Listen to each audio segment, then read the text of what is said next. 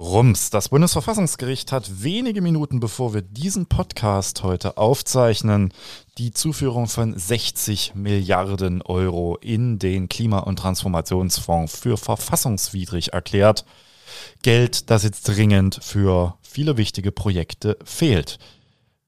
Wir werfen einen kurzen Blick auf die Entscheidung und die Hintergründe und wenn wir schon über die Schuldenbremse und die schwarze Null reden, dann ist der Konservatismus nicht weit, auf den wir heute auch einen Blick werfen im Podcast Zwischenrufe, dem Politik-Podcast aus Sachsen.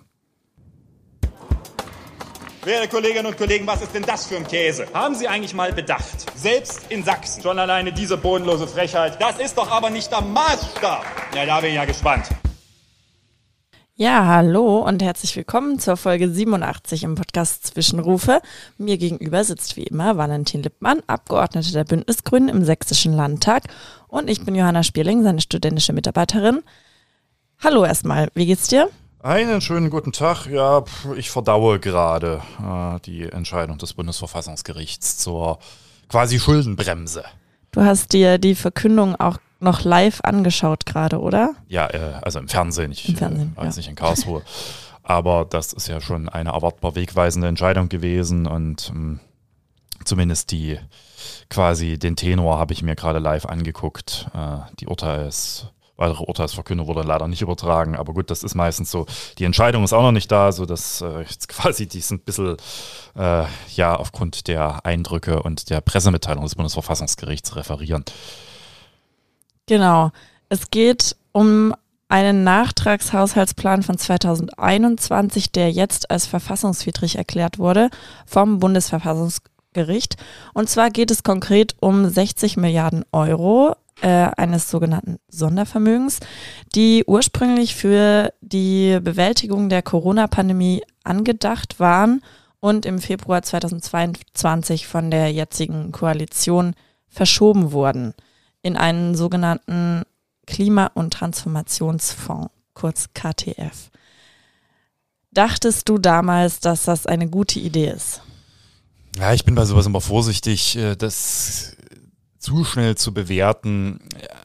Also, wo kommen wir her? Wir kommen aus der äh, Entwicklung seinerzeit. Ist es Geld, was quasi zur Verfügung gestellt wurde für die außergewöhnliche Notlage Corona-Pandemie und was übrig war. Hintergrund muss man vielleicht noch sagen, das sind tatsächlich Schulden oder Kreditermächtigungen. Schulden sind es rechtlich noch nicht, es sind Kreditermächtigungen.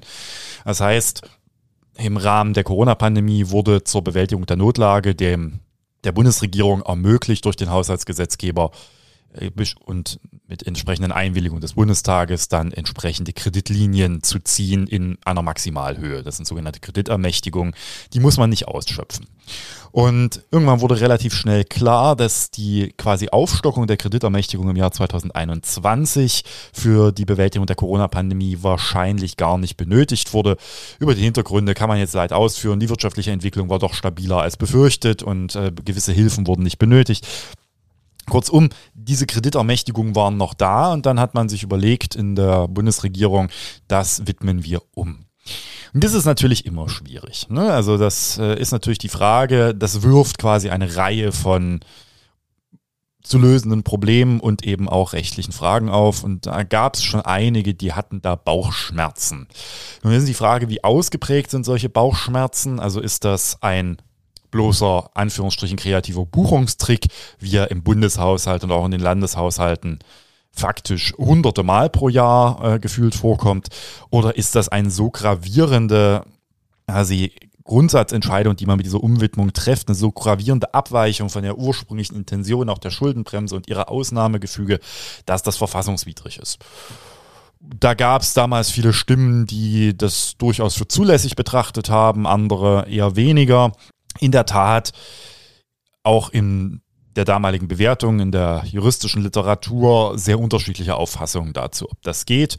Und naja, das äh, hat dann die CDU-Fraktion dazu gebracht, einen entsprechenden Normkontrollantrag beim Bundesverfassungsgericht an, einzureichen, also diesen sogenannten zweiten Nachtragshaushalt für 2021 äh, quasi verfassungsmäßig durch einen Normkontrollantrag zu überprüfen und dessen entsprechende Nichtigkeit zu beantragen wegen Verstoß gegen die entsprechenden Verfassungsregelungen der Schuldenbremse. Ja, nach der mündlichen Verhandlung hat sich schon so ein bisschen angedeutet, dass äh, das Bundesverfassungsgericht da durchaus Bedenken hat gegen den Schritt. Allerdings kann es ja immer sein, dass man in solchen Fällen sagt, naja, ging gerade noch so, aber für die Zukunft äh, engere Maßstäbe. Ja, das äh, ist jetzt nicht eingetreten, sondern das, was einige tatsächlich befürchtet haben. Das Bundesverfassungsgericht hat quasi zum schärfsten Schwert gegriffen und hat gesagt, das ist so evident, dass es verfassungswidrig ist, dass quasi hier auch kein größere Ermessen oder ähnliches gibt, sondern die entsprechende Zuführung dieser 60 Milliarden an diesen Klima- und Transformationsfonds sind nichtig. Es gab doch bereits ein vorher gerichtliches Urteil, was auch optimistischer schon ausgefallen war, dass das Geld erstmal benutzt werden darf. Ist das richtig? Gab es so ja. eine Vorentscheidung? Äh, das ist verfassungsprozessorales Geplänkel, sage ich mhm. jetzt mal. Also die, die Antragsteller hier, die CDU-Fraktion im Deutschen Bundestag, hat ihre entsprechenden Antrag vom Bundesverfassungsgericht mit einem Antrag auf einstweilige Anordnung versehen. Das heißt, sie wollten quasi verhindern, dass das Geld in irgendeiner Weise genutzt wird. Und das kann man machen, verfassungsprozessrechtlich, dass man eine entsprechende Verfassungsklage, also hier einen Normkontrollantrag mit einem Antrag auf Erlassen einer einstweiligen Anordnung verbindet, dann begehrt man quasi eine vorläufige Regelung der, der rechtlichen Materie. Hier war beantragt worden, dass das Geld eben vorläufig nicht zur Auszahlung bzw. zur Verwendung gebracht werden kann, wenn ich mich recht entsinne. Das Bundesverfassungsgericht hat diesen Antrag auf Erlassen einer einstweiligen Anordnung abgelehnt. Daraus sollte man allerdings nie Schlussfolgerungen für das Hauptsacheverfahren ziehen, weil das Bundesverfassungsgericht bei den einstweiligen Anordnungen sehr, sehr zurückhaltend ist. Da muss es schon gewichtige Gründe geben. Und diese gewichtigen Gründe liegen meistens dann vor, da betrachtet man auch quasi nur summarisch die Folgenabwägung, würde jetzt eine Anordnung ergehen oder würde eine Anordnung nicht ergehen, was hätte das für Folgen? Und in der Regel wird zu diesem Instrument nur gegriffen, wenn quasi zwischen oder bis zur abschließenden Entscheidung in der Hauptsache durch das Bundesverfassungsgericht ein Zustand eintritt, der quasi schon ein erhebliches Verfassungs- möglicherweise verfassungswidriges Dasein entfaltet, der auch quasi, wenn man es später für verfassungswidrig erkennt beispielsweise, nicht mehr revidierbar ist ohne weiteres äh, muss man jetzt ehrlich sagen, die Zahl einstweiliger Anordnungen im Normkontrollverfahren vom Bundesverfassungsgericht, die kann man an der Hand abzählen, die es in der Vergangenheit in den letzten Jahren gab. Hm. Also um das mal plastisch zu machen, wenn man ganz tief in die Geschichte reingeht, dann findet man eine solche seinerzeit äh, beispielsweise im Rundfunkrecht, äh, als es um die Deutschland Fernseh GmbH, also quasi der Versuch, ein quasi Bundes Fernsehsender durch Adenauer zu gründen. Dagegen gab es dann auch ein Normkontrollverfahren, die sogenannte Fernsehentscheidung des Bundesverfassungsgerichts wurde darauf hätte gestützt. Und da wurde damals auch ein Antrag auf erlassener einstweiligen Anordnung äh, beantragt. Und der war seinerzeit erfolgreich, gilt allerdings immer noch so ein bisschen als, sag mal, der weiße Elefant im Verfassungsprozessrecht, weil das ist recht selten, dass bei einem Normkontrollverfahren, wo es ja meistens nicht um individuelle äh, quasi Grundrechtsschutz geht, sondern eben um die generelle Vereinbarkeit von Bundesrecht mit der Verfassung in dem Fall, äh, da sagt, naja, da müssen schon schwerwiegende Gründe vorliegen, dass man jetzt etwas äh, quasi stoppt einstweilig und sagt, das wird jetzt bis zur Entscheidung in der Hauptsache anders geregelt. Und deswegen war die einstweilige Anordnung nicht erfolgreich, weil das Bundesverfassungsgericht damals gesagt hat, naja, äh, es kann dahinstehen, ob das am Ende jetzt verfassungswidrig ist oder nicht, äh, weil selbst wenn jetzt jetzt zur Auszahlung oder ähnliches kommt, dann ist es natürlich im Nachgang möglich, dass äh, das auch quasi kein so schwerwiegender Schaden ist, selbst wenn das Ganze für verfassungswidrig erklärt wird. Und deswegen ist die einstweilige Anordnung abgelehnt worden. Jetzt ist der Beweis, daraus sollte man keine Schlussfolgerung für das eigentliche Verfahren ziehen. Äh, das eigentliche Verfahren ist mit quasi einmal äh, Truff mit der Nichtigkeit äh, quasi beendet worden. Liebe Zuhörerinnen und Zuhörer, an dieser Stelle mache ich etwas Ungewöhnliches, denn wir haben an dieser Stelle einen nicht ganz unerheblichen Teil des Podcastes rausgekürzt. Hintergrund ist, dass die Fertigstellung etwas länger dauerte, krankheitsbedingt als erhofft und es am Ende eine seit der Entscheidung des Bundesverfassungsgerichts sehr umfassende Debatte über die Urteilsfindung gab, die weit differenzierter und tiefgründiger ist, als man das aufgrund der Tenorierung seinerzeit und der unmittelbar nach der Entscheidung aufgenommenen Podcast-Folge machen konnte. Wir dachten uns, das bringt jetzt wenig, euch die vorläufigen Erwägungen, die sich zwar nicht als falsch erwiesen haben, aber die es noch gilt, weiter zu vertiefen, hier zu präsentieren, wollten aber nicht den kompletten Podcast einstampfen.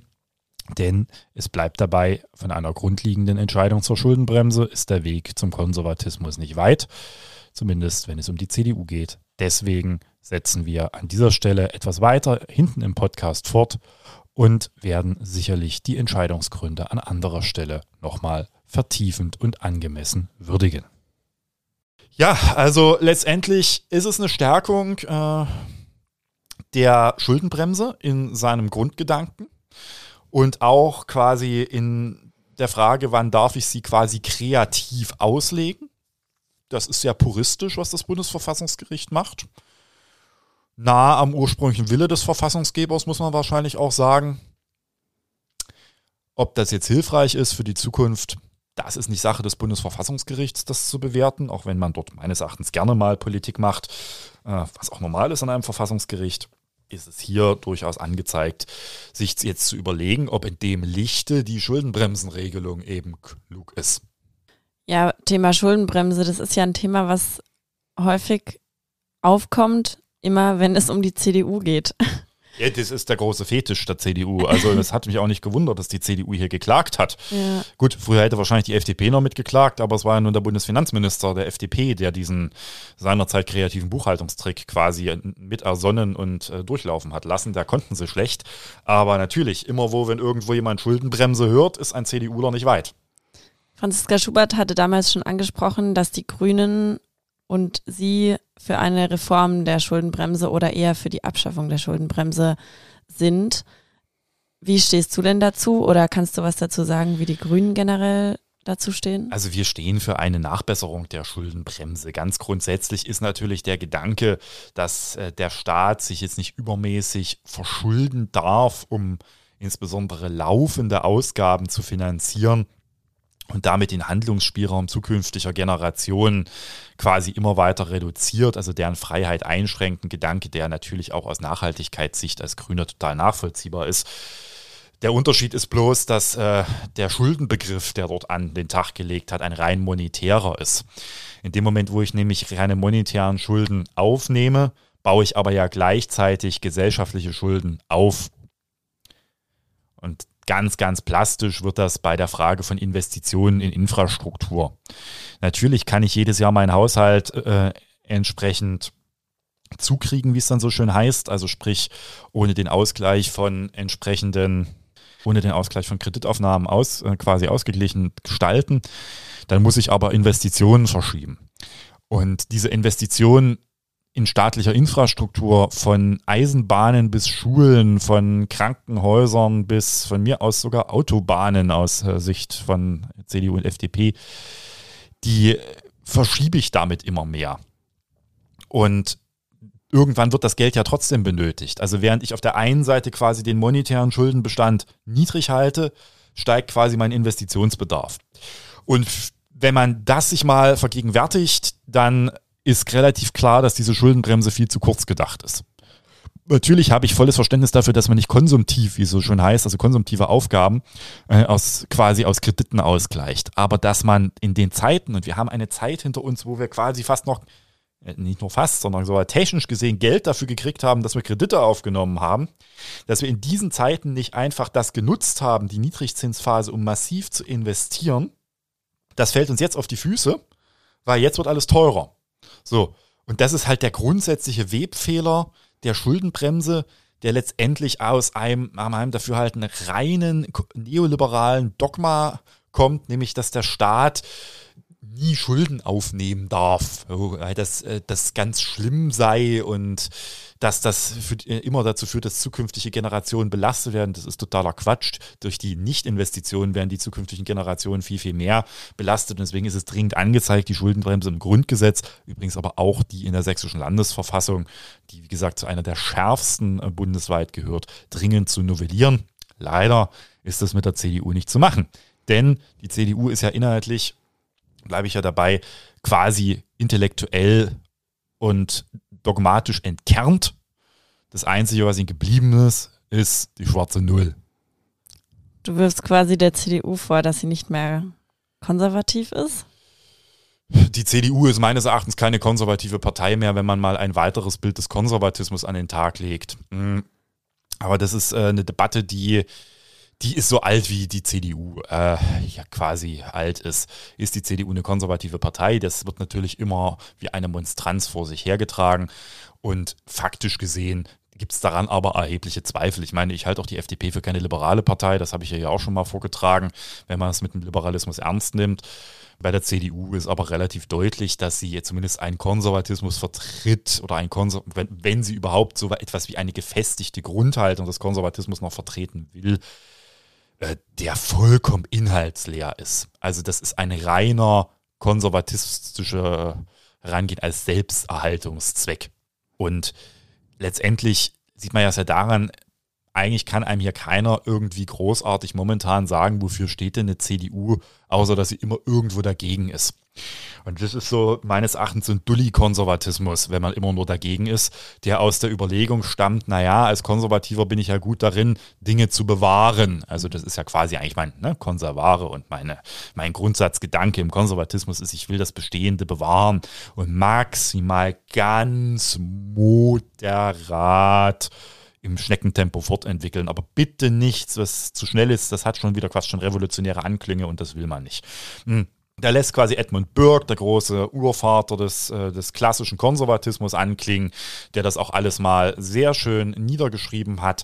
Bloß selbst von deren von dessen Gesellschafts- und Weltbildvorstellung ist die heutige CDU weit entfernt, weil der ging wenigstens nur davon aus, dass es dahinter sowas wie, einen, wie eine inhaltliche Grundierung, so eine Art Kern gibt, für den man steht.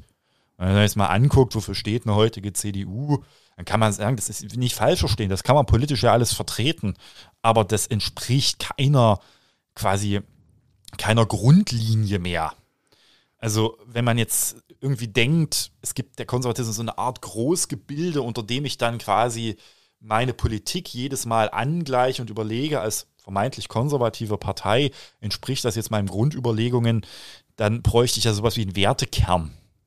Den hat man nicht mehr. Also das ist Lässt sich jetzt darüber streiten, wann es entstanden ist. Äh, Thomas Biebricher, einer der großen quasi Geografen des deutschen Konservatismus in den letzten Jahren, hat äh, in seinem äh, schönen Buch Die geistig-moralische Wende, die Erschöpfung des deutschen Konservatismus, das auch wunderschön beschrieben, wie quasi in der in den späten 80er Jahren dann mit Kohl und diesem Erhaltungstrieb, dass man eigentlich nur noch die Macht erhalten will, dass der einzige inhaltliche Bindepunkt der CDU geblieben ist, weil man inhaltlich nichts mehr hatte. Und das zeigt sich ja jetzt auf interessante Art und Weise, denn in dem Moment, wo die CDU die Macht verloren hat, wieder im Bund, radikalisiert sie sich massiv, weil sie gar nichts hat, worauf sie sich rückführen kann. Jetzt kommt natürlich immer, wir haben aber das christliche äh, Menschenbild als Grundlage. Ja, das glaube ich sogar auch vielen CDUlerinnen und CDUlern. Aber das allein macht mich noch nicht konservativ. Das finde ich auch bei den Grünen relativ viele, die das für sich reklamieren und sicherlich auch der ein oder andere äh, kirchlich gefestigte Sozialdemokrat oder Sozialdemokratin wird das für sich reklamieren können. Ich vermute sogar in der Linken dürfte es Menschen geben, die ein christliches Weltbild äh, sehr auch quasi nicht nur haben, sondern auch leben. Und um das jetzt mal auf den Grundgedanken zu führen, die CDU, und da, das zeigt sich jetzt in diesen ganzen Debatten auch immer um die Schuldenbremse, hat, weil sie faktisch keinerlei inhaltlichen Punkt mehr hat, sich quasi nur noch auf drei Punkte meines Erachtens reduziert in den letzten Jahren. An der Regierung bleiben, die schwarze Null bis aufs Messer verteidigen, weil das ist das Einzige, was man hat. Klammer auf, die ist ja auch schwarze Klammer zu. Äh, haha. Und drittens, neu dazugekommen ist der Gender-Sternchen. Und da sind wir jetzt quasi tief drin in den hessischen Koalitionsverhandlungen. Also wie man auf die absurde Idee kommen kann, in der Sondierungsvereinbarung festzulegen, dass man das, äh, dass man das Gender-Sternchen in der Landesverwaltung verbieten will. Und das auch noch als großen Erfolg hat, dass die SPD den Spaß auch noch mitmacht. Das äh, zeigt, dass man eigentlich gar nicht mehr auf der Kette hat, was so die großen gesellschaftlichen Themen angeht, sondern dass wir nur noch in dem Punkt sind, quasi gesellschaftliche Entwicklung zu verhindern. Und das ist quasi so ein statischer Konservatismus. Und in deren Logik ist das auch total nachvollziehbar, dass man unter dem Deckmantel vermeintlicher Generationengerechtigkeit, Klammer auf Schuldenbremse, Klammer zu, eigentlich nur den Besitzstand im Hier und Jetzt wahren möchte und äh, quasi alles zum Selbstzweck erklärt, damit sich bloß nichts ändert.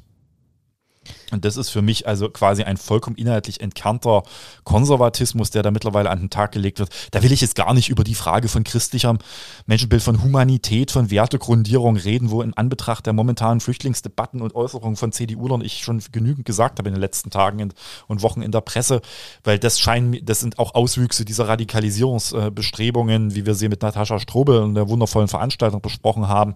Aber der Grund, das Grundübel ist, wenn ich keine Inhalte habe, mich nur noch ans Regieren klammere, das Regieren wegfällt, dann kann ich mich ja quasi nur noch radikalisieren, weil ich muss das, was ich habe, noch bis ins bis quasi ins Erbrechen perpetuieren und damit komme ich dahin, wenn ich quasi äh, Dulli-Konservatismus betreibe, dann ist das Gegenteil von dem, was jetzt ist, die Moderne. Und dann ist folglich, wenn ich das Gegenteil der Moderne sein will, dann bin ich die Antimoderne. Also muss ich eigentlich zurück.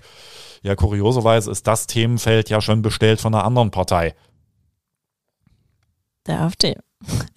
Ah, hast du es verraten. Ja, wir, wollen, wir wollen ja, dass auch unsere Zuhörerinnen und Zuhörer mal kurz mitdenken dürfen. Ja, äh, wie gesagt, insgesamt, aber es passt alles zueinander. Äh, die schwarze Null sind halt häufig schwarze Nullen, die äh, die schwarze Null verteidigen. Ja, das heißt, ähm, du würdest die Grünen als progressiv präventiv. Präventiv würde ich jetzt nicht sagen, aber natürlich sind, äh, sind wir Grüne konsequenter als andere Parteien natürlich eine äh, Partei der Moderne, der auch der Transformation und der gesellschaftlichen Entwicklung, weil wir ja die Zukunft gestalten wollen und zwar durch, durch auch Veränderungen im Hier und Jetzt. Und das ist ein Unterschied zu, ich will die Zukunft dadurch gestalten, dass ich möglichst nichts im Hier und Jetzt verändere, weil ich eigentlich will, dass in Zukunft das entsteht, was früher mal war. Also der momentane, die momentane deutsche Ausprägung des Konservatismus ist das Zukunftsversprechen, dass in Zukunft alles so wird, wie es früher mal war. Da kann man sich schon überlegen, dass das nicht funktionieren kann. Und das grüne Versprechen ist dann eher, dass wir im Hier und Jetzt dafür etwas tun müssen, dass in Zukunft Neues entsteht. Und ja, das ist natürlich wesentlich komplexer in der Denkweise. Weswegen es auch so ein bisschen, also ich, sage ja mal, es, mir fehlt so ein bisschen die intellektuelle Auseinandersetzung im Konservatismus, also da gibt es auch faktisch nichts mehr. Der, der große, immer dann herbeizitierte Andreas Röder, der quasi Haus und Hof Intellektuelle der CDU, sowas muss es geben, ne? das ist überhaupt keine, überhaupt keine Herabsetzung, sondern ich finde es gut, wenn es auch quasi Parteien versuchen, sich mit Menschen jenseits der, quasi des Alltages in einem intellektuellen Auseinandersetzung zu geben. Und da gibt es natürlich Leute, die vertreten eher die eine Richtung als die andere Richtung. Äh, der wurde jetzt in den letzten Jahren immer so als der große Messias, die große Hoffnung quasi des neuen intellektuellen deutschen Konservatismus äh, quasi hochgehoben, war ja auch quasi Vorsitzender dieser Werte- und Grund, äh, Grundsatzkommission der CDU.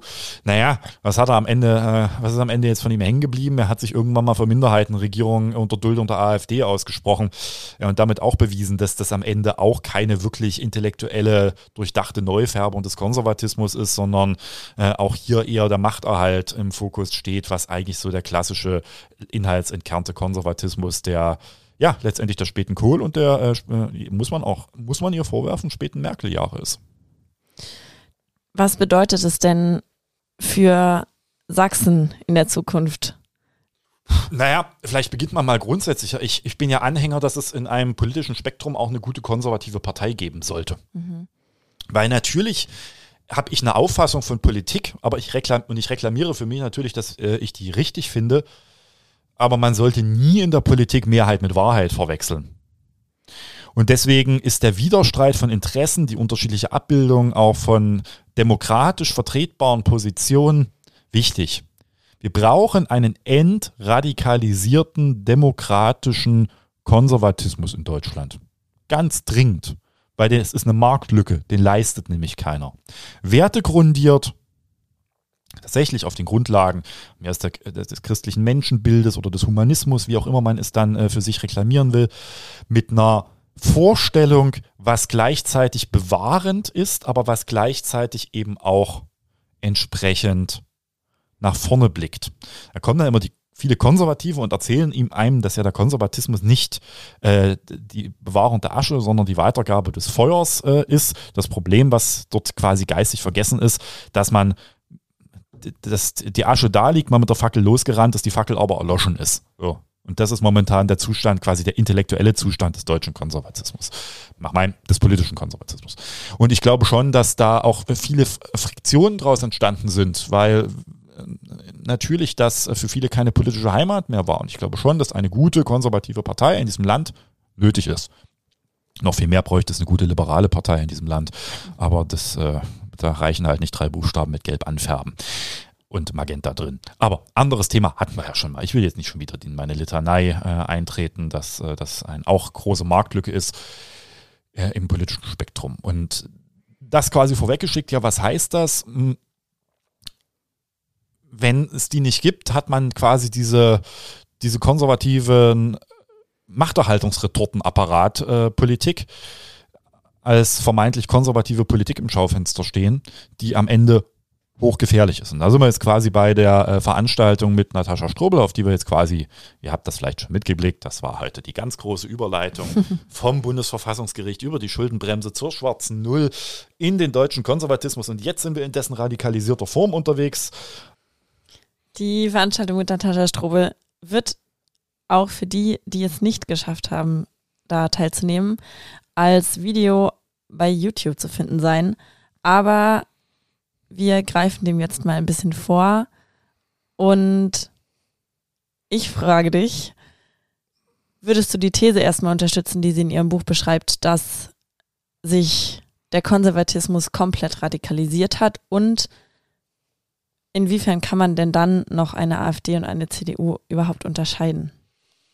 Ja, ich glaube, dass sich der Konservatismus in den letzten Jahren radikalisiert hat, hm, europaweit konnte man das ja schon seit faktisch Jahrzehnten feststellen.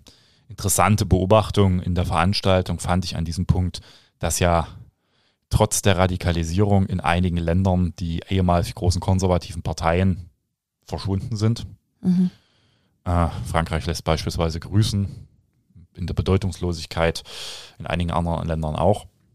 Und dass quasi aus den äh, quasi klassisch konservativen Parteien entweder quasi Radikalisierung eingetreten sind, massive, die quasi den ursprünglichen Anliegen nichts mehr quasi gemein haben. Oder eben andere Parteien erstarkt wurden, insbesondere dann rechtspopulistische und rechtsextreme Parteien. Und diese Radikalisierung ist ja spürbar gewesen. Deutschland hat sich da lange Zeit ja für so eine Art Insel des Glück, der Glückseligen gehalten, also während quasi diese Effekte schon in Frankreich, in den Niederlanden, in, ne, auch in osteuropäischen Ländern spürbar waren, Großbritannien, ne, ganz klar, war man ja hier immer der Überzeugung, naja, das wird schon alles nicht so dramatisch sein und die Wahlergebnisse sind ja relativ stabil für die CDU. Und die, tatsächlich hat sich ja die CDU bis 2021 auch gar nicht als die radikal-konservative Partei hier gegeben.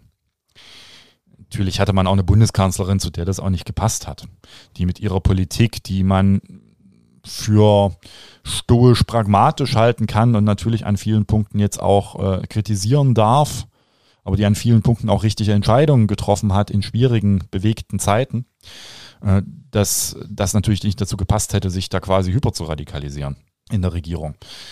Brauchte man ja auch nicht, weil man war ja an der Macht. Und letztendlich ist äh, quasi der Machtverlust, und das war auch meine Prognose 2021, tatsächlich die Radikalisierung innerhalb der CDU geworden. Seitdem hat man A nicht mehr die Zwänge, dass man ein Regierungshandeln tragen muss in Berlin. Man hat B einen leicht adressierbaren Feind mit der Ampel in Berlin. Und C äh, lassen sich jetzt natürlich einige inhaltliche Positionen viel, viel einfacher quasi verschieben, weil man sie ja auch nicht umsetzen muss im Zweifel. Und das scheint mir quasi der Katalysator auch der Radikalisierung der jüngeren Vergangenheit der CDU, insbesondere ne, mit den Äußerungen von Friedrich Merz beispielsweise, auch mit dem quasi schrittchenweise immer mehr in Frage stellen von Grundpositionen unserer eigentlich äh, unserer Werteordnung, unserer Demokratie. Das scheint mir immer mehr zu sein. Und da ist natürlich auch der sächsische Ministerpräsident vorne mit dabei seit vielen Jahren. Genau, das ist so die, die Zustandslage, wo ich schon sagen würde, natürlich sehen wir diese Radikalisierung Tag für Tag immer mehr, nur dass eben die CDU davon nicht profitiert. Okay, ja, diese Polarisierung, die da genutzt wird, ähm, dass wir und die anderen Feindbild aufbauens. Du sagst, es hilft der CDU nicht. Man sieht es in Wahlergebnissen. Nein, ich glaube, dass das eine Erkenntnis ist, die ich auch nicht so richtig verstehe, dass sie in der CDU nicht klingelt. Mhm. Mm. Es ist ja nicht so, dass die AfD kleiner wird, weil die CDU, weil die CDU radikal konservativer wird. Formulieren wir mhm. es jetzt mal freundlich. Nach rechts rückt. Deutlich nach rechts rückt. In Spektren, die vor Jahren noch von der CDU als schlimme AfD-Positionen gegeißelt wurden, wo man jetzt selber quasi äh, vorne an der, der Fahnenträger ist. Hm. Hilft ja nicht. Die CDU steht zwar in Umfragen verhältnismäßig solide da, aber es ist jetzt auch nicht so, dass die AfD deutlich kleiner geworden ist. Und letztendlich wird auch die Mehrheitsfindung ja immer schwieriger. Weil man sich so weit von den anderen Parteien entfernt damit. Natürlich ist das, macht, äh, macht das natürlich auch Koalitionen nicht einfacher. kann ich sagen, das ist quasi die, die Rückebnung des Wegs in der GroKo. Jetzt einige politische Analysten durchaus sagen, da ist vielleicht sogar was dran. Muss ich dann halt eine SPD überlegen, wie sie perspektivisch damit umgeht. Das heißt im Zweifel nämlich, dass sie nicht mehr das Kanzleramt stellt. Aber realistisch gesehen hat ja jetzt, haben ja die Wahlergebnisse jetzt nicht den Durchbruch geliefert. Okay, man kann sagen, Hessen, solides Ergebnis, gutes Ergebnis, hat man ja besprochen. Allerdings ist jetzt Boris Rhein nicht der typische Vertreter des äh, quasi radikal aufbrausenden Rechtsrucks der CDU, sondern eher das Gegenteil. Der hat da gemütlich, vernünftig mit den Grünen regiert. Umso absurder finde ich jetzt sein, eine Entscheidung, die SPD dort zu nehmen, aber gut, das äh, ist Hessen. Und Markus Söder hat ja jetzt äh, keine Zugewinne im Vergleich zur letzten Wahl erzielt. Die Erzählung ist dann, das hätte ja alles schlimmer kommen können, wenn wir nicht so geworden wären oder uns nicht so entwickelt hätten. Das ist natürlich eine These, die kann ich immer behaupten. Und mir scheint, man versucht quasi immer wieder mit Krawall, also diesen Vorgang des Nachrechtsrückens, der inneren Radikalisierung zu perpetuieren. Das heißt, um es jetzt mal etwas plastischer auszudrücken, wenn man beim ersten Mal das Auto nicht ordentlich ähm, quasi die Wand nicht durchbrochen hat mit dem Auto, dann wird das quasi mit dann äh, im zweiten, dritten, also man fährt das Ding so häufig gegen die Wand, bis äh, man entweder selbst kaputt ist oder die Wand kaputt ist. Aber irgendwann festzustellen, dass es nichts bringt, das äh, ist weit davon entfernt.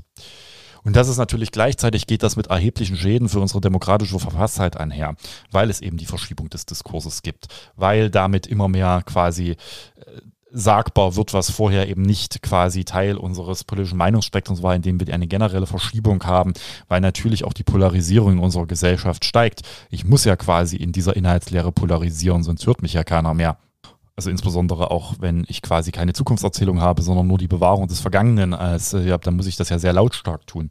Und das halte ich schon für eine erhebliche Gefahr für unsere Demokratie, die damit einhergeht.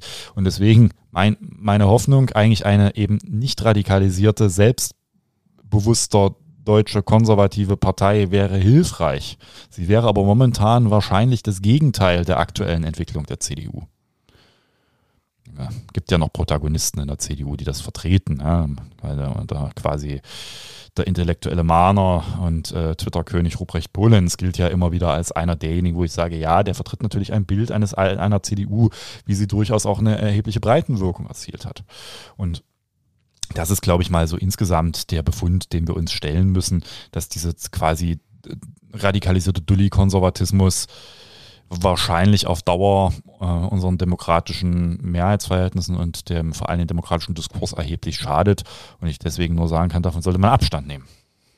Wäre es eine Alternative für die Grünen? Konservativer sogar. Ja.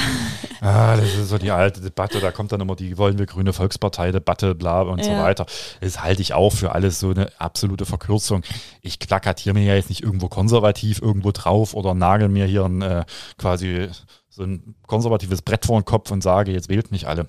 Mhm. Das ist dann auch zu einfach gedacht. Natürlich wären die Grünen auch im Spektrum breiter. Mhm. Ja, das ist auch, ne, das hat man jetzt gesehen und ich sag mal, der ein oder andere wird berechtigterweise feststellen, dass zwischen einem baden-württembergischen Ministerpräsident der Grünen und so manchen CDU-Ministerpräsidenten jetzt auch quasi kein Blatt passt. Ja. Allerdings äh, halte ich jetzt wir müssen konservativer werden, ist äh, für mich eine, eine Positionierung, die halt eben genau in der Inhaltslehre argumentiert.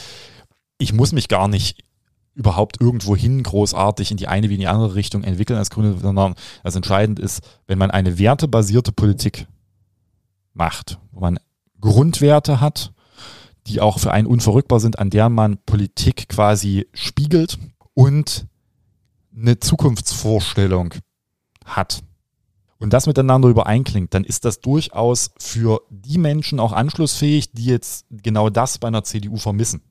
Das heißt, ich muss gar nicht konservativer werden, sondern die Radikalisierung der CDU führt im Zweifel dazu, dass die Leute, die quasi im Mittelspektrum ihre Heimat verlieren, natürlich ein Personenpotenzial sind, das für die Grünen in erheblicher Weise akquirierbar sind. Mhm. Auch weil natürlich, ne, das, die, sagen wir, die, wir nennen es Umweltschutz, andere die Bewahrung der Schöpfung, das ist natürlich nah beieinander. Und deswegen glaube ich, diese, müssen wir jetzt konservativer, müssen wir liberaler sein, das ist, das ist mir zu sehr Banalgeografie des Politischen, sondern es geht darum, auch hier hat man eine einheitliche Vorstellung von einem Gesamtgepräge, auf dem man, auf, von Werten, auf denen, deren Grundlage man Politik macht. Und da, glaube ich, sind wir Grüne gut aufgestellt. Hm, die Frage ist, wie stark es uns gelingt, das deutlich zu machen in den nächsten Monaten, auch in Wahlkämpfen. Auch weil natürlich Logiken von Wahlkämpfen jetzt nicht unbedingt zur Differenzierung neigen. Ja, das stimmt. Dann hoffe ich, dass ihr im Zuge des Wahlkampfs diese Überzeugungen rüberbringen könnt. Vielleicht geben da ja auch einige Wahlforen dann die Möglichkeit zur Diskussion mit Konservativen. Und würde sagen, wir sind für heute am Ende angekommen. Ich denke auch, das war jetzt mal so ein bisschen etwas hinten ins Grundsätzliche gehend. Ich bitte. Das ist eine äh, Theorie. Ich bitte meine ein oder andere äh, umfassende Auslassung an dieser Stelle quasi zu entschuldigen. Manchmal muss es auch raus. ja, sehr verständlich. Ich hoffe, euch hat die Theoriestunde zum radikalisierten Konservatismus auch etwas gefallen. Und wenn ihr Fragen habt, dann schickt sie uns gerne und ansonsten hören wir uns in der nächsten Folge wieder. Genau, wir hören uns alsbald wieder und das Thema wird uns sicherlich auch im nächsten Jahr erhalten bleiben. Ja. Und beim nächsten Mal lesen wir vielleicht nochmal, habe ich bis zum nächsten Mal, habe ich dann die Entscheidung des Benutzerfassungsgerichts vielleicht noch etwas tiefer gelesen. Bis demnächst. Tschüss.